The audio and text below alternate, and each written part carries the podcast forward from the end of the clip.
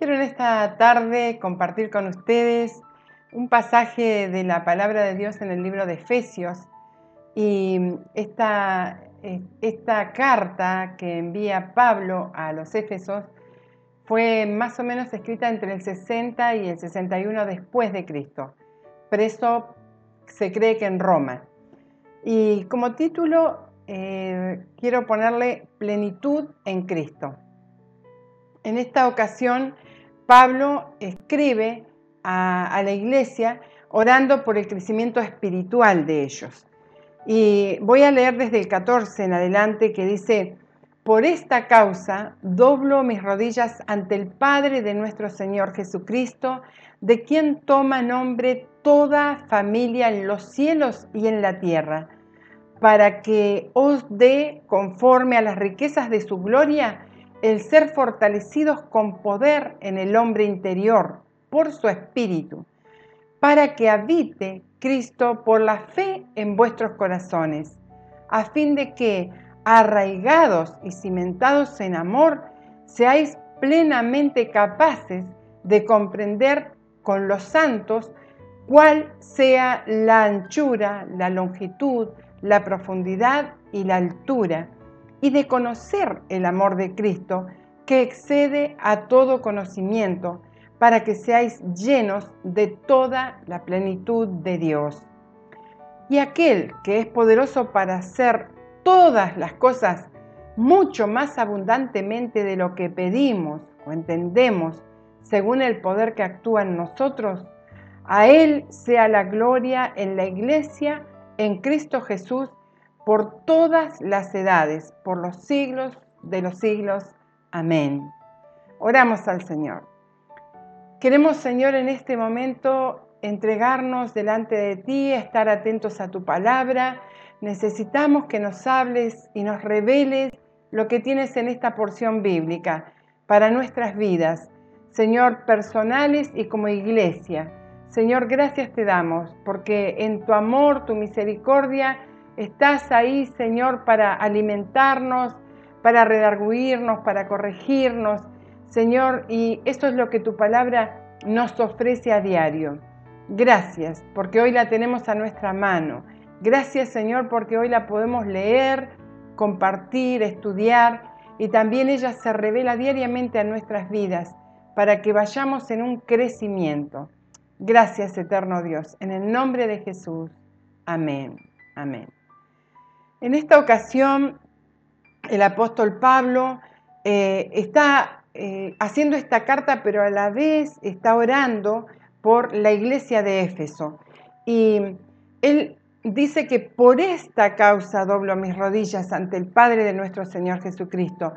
Em, yo me imagino allí en la cárcel, azotado, lastimado, y no dejaba de doblar sus rodillas ante el Señor.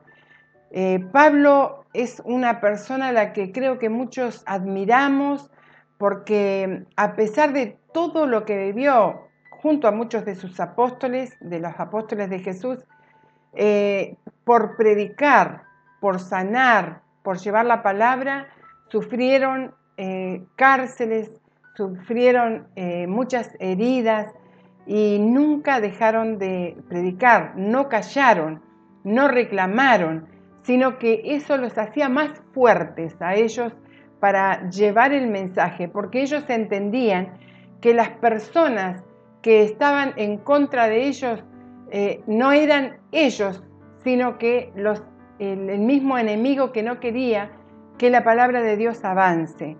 Pero entendiéndolo, Pablo más que nadie, porque fue perseguidor de la iglesia, eh, él sabía más que nadie lo que impulsaba a que esa gente los tomara presos y los castigara, porque él lo vivió. Pero el Señor le dijo cuando se le apareció que él lo necesitaba para llevar la palabra a muchos lugares, especialmente a los gentiles, y que él iba a sufrir por su causa, por la causa de Jesús. Apenas comienza el, el día que él se convierte, a los tres días que viene Ananías a, orar por él, ya el Señor le dijo, cómo iba a ser su ministerio. Y estaba preparado, se fue preparando, se fue preparando por años para poder llegar a ser un testigo del Señor y sufrir todo esto por amor del Señor. Y gracias a hombres como Él, esta palabra llegó a nuestras vidas. Y en esta oración que Pablo hace, eh, también nos incluye a nosotros. Lo vimos en el final de este pasaje, eh, por, por todas las edades, y ahí estamos incluidos. Hoy esta oración nos corresponde a nosotros como Iglesia de Jesucristo hacerla por nuestros hermanos y por los que todavía no conocen al Señor. En, la primer parte son más o menos cuatro puntos en el que él se enfatiza para hacer esta oración. Dice en el primero, para que os dé conforme a sus riquezas, ¿sí? A las riquezas de su gloria, el ser fortalecidos con poder en lo íntimo de su ser por su espíritu.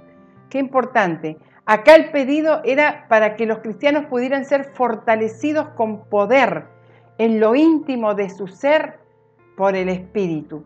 Ese poder no vendría del poder humano del que yo puedo, sino él pedía que por el Espíritu de Dios sean empoderados. Recibiréis poder, dijo el Señor Jesús antes de ascender. ¿Sí? vendrá sobre ustedes el Espíritu Santo y recibiréis poder. Ese es el poder que pedía en esta oración el apóstol por la iglesia de Éfeso.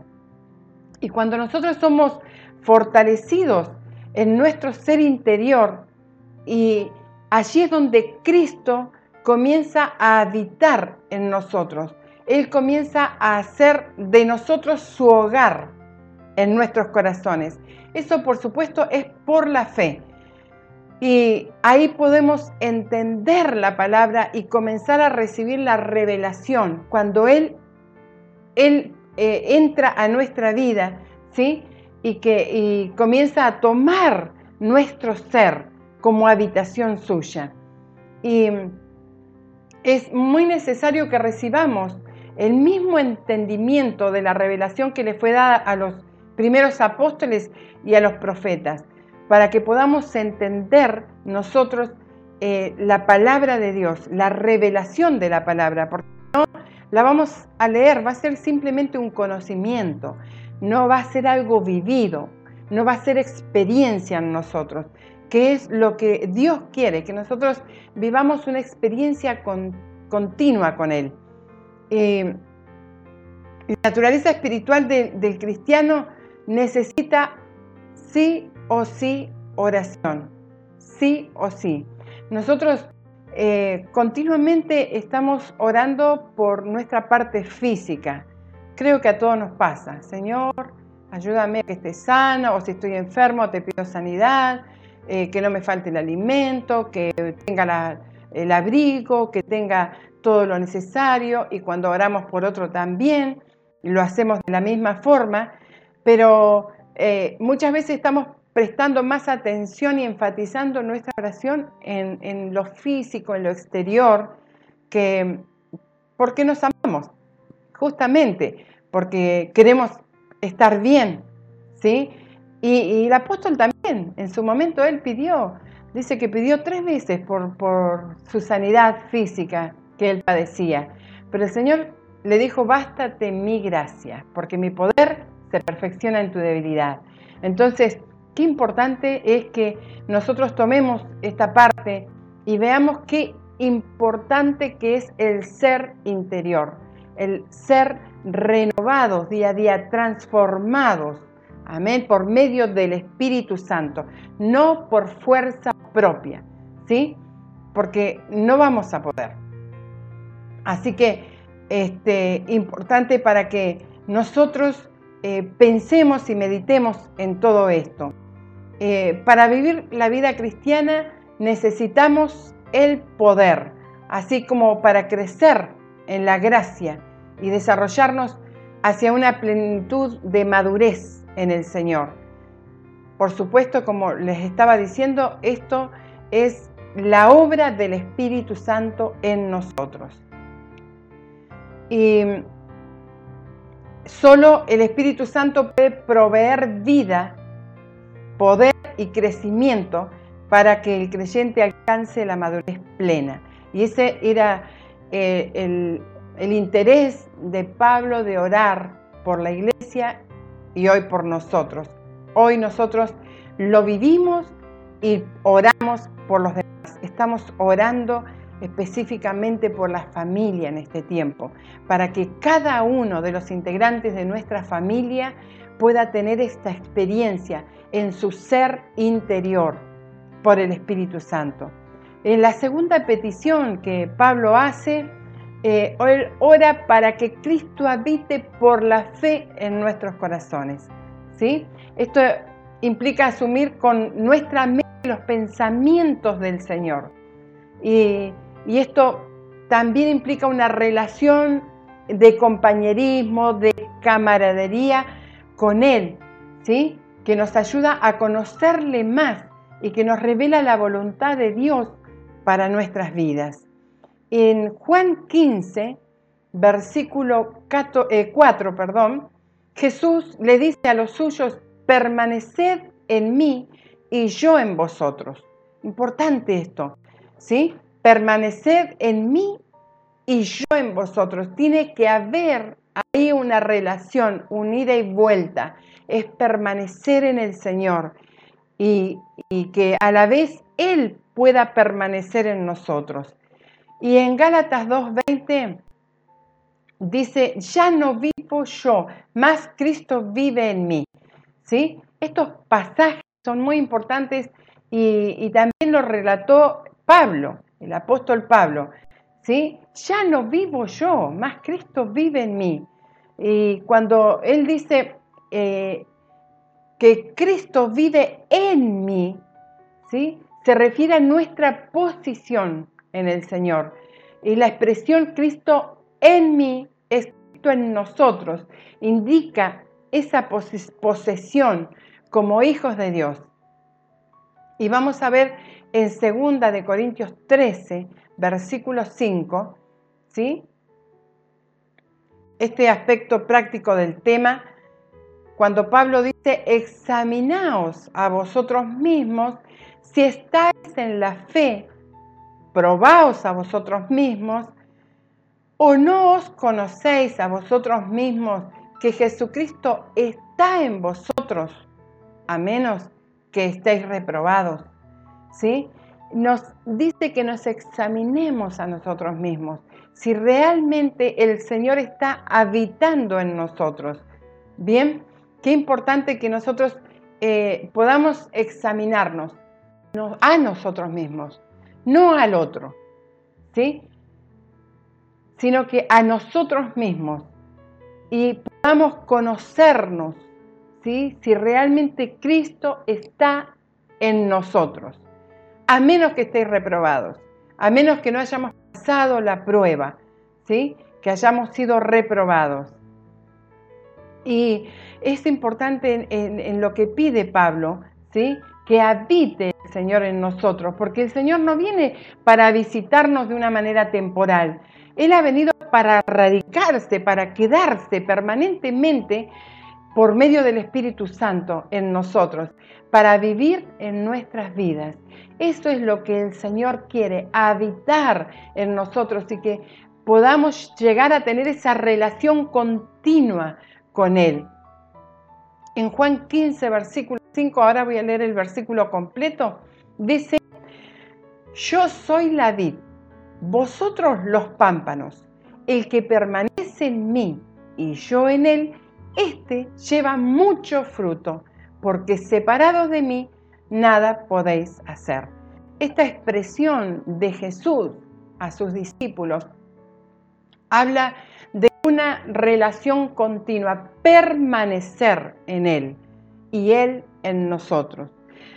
Cuando no sentimos esa permanencia en nosotros por medio del Espíritu Santo, no es culpa del Espíritu Santo, porque la palabra dice que el Espíritu Santo se entristece, ¿sí? Cuando nosotros hacemos lo que no debemos, hacemos lo que queremos, cuando no nos ajustamos a la palabra del Señor. Entonces, nosotros somos los que estamos contritando al Espíritu Santo. El Espíritu Santo quiere permanecer en nosotros. Después tenemos la tercera parte de la petición que hace el apóstol. En esta petición, eh, él hace un pedido para que los creyentes puedan conocer las dimensiones del amor de Cristo, que este amor sobrepasa todo entendimiento. Sabemos nosotros y creo que nunca lograremos llegar a dimensionar el amor. Por algo dice que excede a nuestro conocimiento, al conocimiento humano, al pensamiento humano. Es mucho más grande de lo que yo puedo imaginar, el amor de Dios. Por eso muchas veces no lo podemos entender. Muchas veces cuando creemos que tal persona no merece otra oportunidad, no merece perdón, es cuando Dios extiende su mano y da una nueva oportunidad. Y nosotros como seres humanos, como esta naturaleza pecaminosa, eh, decimos, ¿cómo puede ser? Si esa persona hizo tal cosa, ¿cómo puede prosperar? ¿Cómo le puede ir bien en esto? ¿Por qué yo estoy enfermo y ese, ese que hace peor? Nosotros no podemos medir el amor de Cristo, el amor de Dios. Excede a todo conocimiento. Y sabemos que Dios es amor, es su esencia. Por eso apelamos a Él continuamente, ¿sí? Para hallar ese socorro, el perdón de nuestros pecados. Estamos continuamente buscándole, pidiéndole al Señor, creo que a diario, por nuestros pecados, por que nos libre, que nos limpie, que nos purifique, que queremos seguir siendo transformados. Por eso es importante que lo que yo quiero para mí, también lo pueda visionar en el otro. ¿sí? Hacé con los demás lo que quieres que hagan con vos. No juzguemos, porque Dios es amor. No juzguemos al otro. ¿eh? ¿Cómo Dios puede perdonar? No juzguemos porque Dios es mucho más que nosotros, mucho más de lo que podemos imaginar. Y ahí, en esta oración que hace Pablo, eh, él eh, pide que ellos y nosotros hoy podamos eh, comprender toda eh, la, profundidad, las dimensiones ¿sí? del amor de Cristo. Eh, el, pensamiento de Pablo con respecto a la relación que existe entre el conocimiento de Cristo y los aspectos de la vida y la edificación es bastante profundo. ¿sí? Cuando más somos arraigados, más crecemos. Cuando más somos arraigados, más crecemos. Mientras más profundizamos en el conocimiento y la experiencia de la vida en Cristo, mayor será nuestro crecimiento de la verdad en Cristo. Es muy importante esto, que seamos arraigados. ¿sí? Un árbol, nosotros sabemos que mientras más raíces profundas tenga, mejor es ese árbol, más firme está. Entonces también está hablando de, las raíces enraizados, ¿sí? En el amor del Señor. Y también habla de eh, la firmeza eh, en nuestro crecimiento, ¿sí?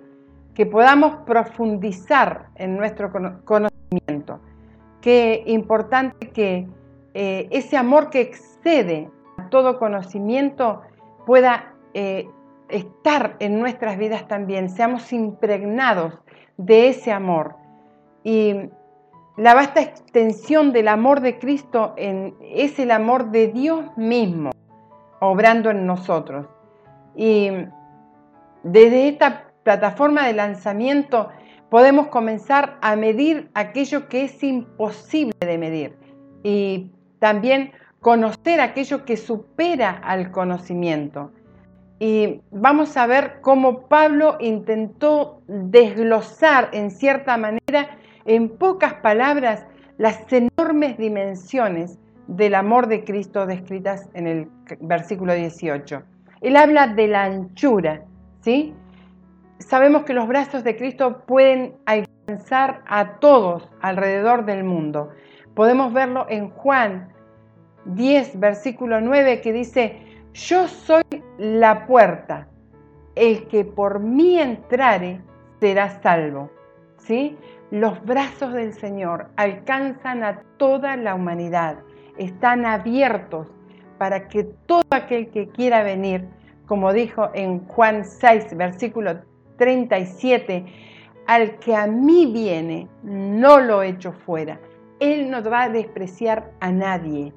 Él recibe a todo aquel que viene a Él. Entonces es importante que esta anchura ¿sí? del amor de Dios, ¿sí? que accede a todo conocimiento, hace que toda persona tenga la oportunidad de venir a Él.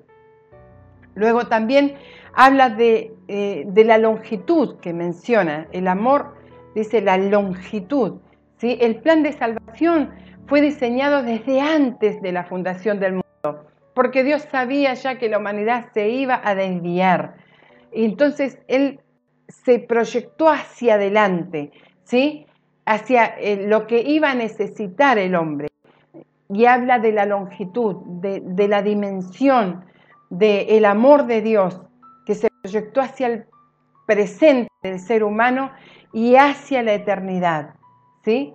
Porque en realidad el Señor se, proyectó hacia el futuro nuestro. ¿Por qué? Porque sabemos que si hoy buscamos esa presencia del Señor en nuestras vidas, el vivir en ese continuo eh, eh, comunión, continua comunión con el Señor, tenemos la vida eterna nosotros eh, como hijos de Dios. Entonces, eso se ha proyectado hacia el futuro. Y tenemos también la profundidad como dice el apóstol acá. En esta dimensión eh, se dirige directamente hasta la muerte de Cristo en la cruz.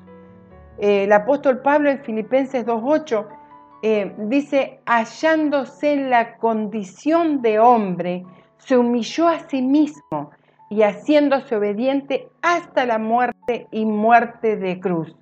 ¿Sí? No hubo más bajo ¿sí? el amor del Señor, cómo demostrar la profundidad del amor de Dios, dice que se, em, humilló a sí mismo. Y no solamente como hombre, sino estando en la condición de hombre, se humilla más aún para morir en la cruz, aún sin pecado. Lo hizo por amor de nosotros. Y podemos ver la profundidad del amor de Dios. Creo que de todas formas, diciéndolo, leyéndolo no llegamos a entenderlo. Nunca vamos a poder con esta mente finita que tenemos como seres humanos. Finalmente, él habla de la altura, ¿sí? Y la altura llega hasta el mismo trono de Dios. Esta idea se refleja en las palabras de Pablo que dice en, en Filipenses 2, versículo 6. Él, siendo en forma de Dios, no estimó el ser igual a Dios como cosa que aferrarse, ¿sí? Él estaba con Dios, estaba, no necesitaba nada, pero él estando, dice, en forma, siendo en forma de Dios, no estimó eso, no lo escatimó, sino que él no se aferró a eso, sino que se entregó por nosotros. El amor de Cristo, al ser infinito, que es lo que estamos hablando, va más allá de nuestro entendimiento. Nosotros tenemos limitaciones humanas, debilidades como seres humanos. Por eso, solo el Espíritu Santo puede guiarnos. Esto no es de el super yo. Sí necesitamos eh, someternos a la plenitud del Espíritu Santo. La quinta petición que eh, la cuarta petición que él trae dice, em, ahí eh, Pablo evidencia el fervor que consumía dentro de su corazón. Y él pidió que los efesios fueran llenos de toda la plenitud de Dios. ¿sí? Cristo mismo fue lleno de ella. Cristo en él dice que estaba la plenitud de la deidad. ¿sí? Y en proporción a nuestra comprensión del amor de Cristo, seremos llenos de toda la plenitud de Dios. Es importante esto, que seamos nosotros en este tiempo buscando que esa plenitud esté en nosotros, del amor de Dios y la plenitud de la presencia de Dios, manifestándose en nuestras vidas. ¿sí? Cuando nosotros podamos, podemos estar llenos, podemos estar en plenitud, dice, eh, no hay espacio vacío cuando hay plenitud, está todo lleno. Así que eso es lo que el Señor quiere habitar en nosotros plenamente, ¿sí? Que no tengamos un pequeño lugar en un rincón de nuestro corazón para el Señor, sino que sea nuestra vida una vida constante, una plenitud constante en nuestras vidas. Por algo el apóstol también dice que seamos llenos del Espíritu Santo, ¿sí? Que no nos embriaguemos con vino, en lo cual hay disolución, sino que seamos llenos del Espíritu Santo. Este es un andar diario en el Señor. Cuando el vaso está lleno, ¿sí? Está rebosando, no permite que una basurita entre y se quede, inmediatamente sale. Así sea la presencia de Dios en nuestras vidas, que sea nuestra experiencia eh, permanente en nuestras vidas. Por último, vemos que allí Él culmina con esta, esta primer parte de la carta de los Efesios y dice eh, en el 20 y 21 hace una doxología, un, final, dice, y a aquel que es poderoso para hacer todas las cosas, mucho más abundantemente de lo que pedimos o entendemos. Y acá seguimos en lo mismo, ¿sí? Él es poderoso para hacer mucho más de lo que pedimos o lo que entendemos, porque nuestra mente tiene una limitación, pero Él tiene el poder para hacer mucho más de lo que yo hoy puedo captar, de lo que puedo almacenar, de lo que puedo experimentar. A él, solo a Él sea la gloria en la iglesia, en Cristo Jesús por todas las edades, por los siglos de los siglos. Amén. Qué tremenda adoración al Señor, exaltación. A Él debemos nuestra adoración.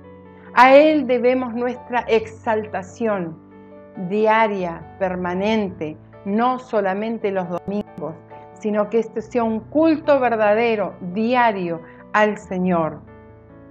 Es una bendición que el apóstol eleva a Dios, una exaltación. ¿sí? Y el, el libro de Juan 1.16, eh, también el apóstol Juan dice, pues de su plenitud todos hemos recibido.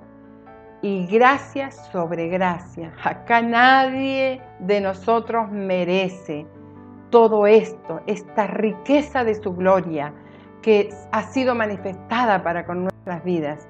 Es gracia de Dios, es gracia sobre gracia Amén. Así que ninguno de nosotros creamos que porque somos nosotros o porque somos los mejores, no. Es por la gracia de Dios que podemos recibir esa plenitud en nuestras vidas y podemos recibir el amor. Dice que el amor ha rebosado en nuestras vidas, que eso que recibimos a diario sea para extender reino de Dios en aquellos que no conocen al Señor. Todos los miembros de nuestra familia pueden experimentar en su vida el amor de Dios. Así que bendigamos a nuestros hijos, al esposo, a la esposa, al yerno, a la nuera, a los nietos. Seamos agentes de bendición, portadores de paz en este tiempo especial en que Dios nos da para vivir. Quiero leer en la, traducción, eh, en la nueva traducción viviente para terminar ya nuevamente este pasaje y, con esto hacer el cierre. Dice Efesios 3:16 en adelante. Pido en oración que de sus gloriosos e inagotables recursos los fortalezca con poder en el ser interior por medio de su espíritu. Entonces Cristo habitará en el corazón de ustedes a medida que confíen en Él. Echarán raíces profundas en el amor de Dios y ellas los mantendrán fuertes. Espero que puedan comprender como corresponde a todo el pueblo de Dios cuán ancho, cuán largo, cuán alto y cuán profundo es su amor. Es mi deseo que experimenten el amor de Cristo, aun cuando es demasiado grande para comprenderlo todo. Entonces serán completos con toda la gloria, perdón, que serán completos con toda la plenitud de la vida y el poder que proviene de Dios. Y ahora que en toda la gloria, que toda la gloria sea para Dios, quien puede lograr mucho más de lo que pudiéramos pedir o incluso imaginar mediante su gran poder que actúa en nosotros. Gloria a Él en la iglesia y en Cristo Jesús por todas las generaciones, desde hoy y para siempre. Amén. Dios bendiga tu vida.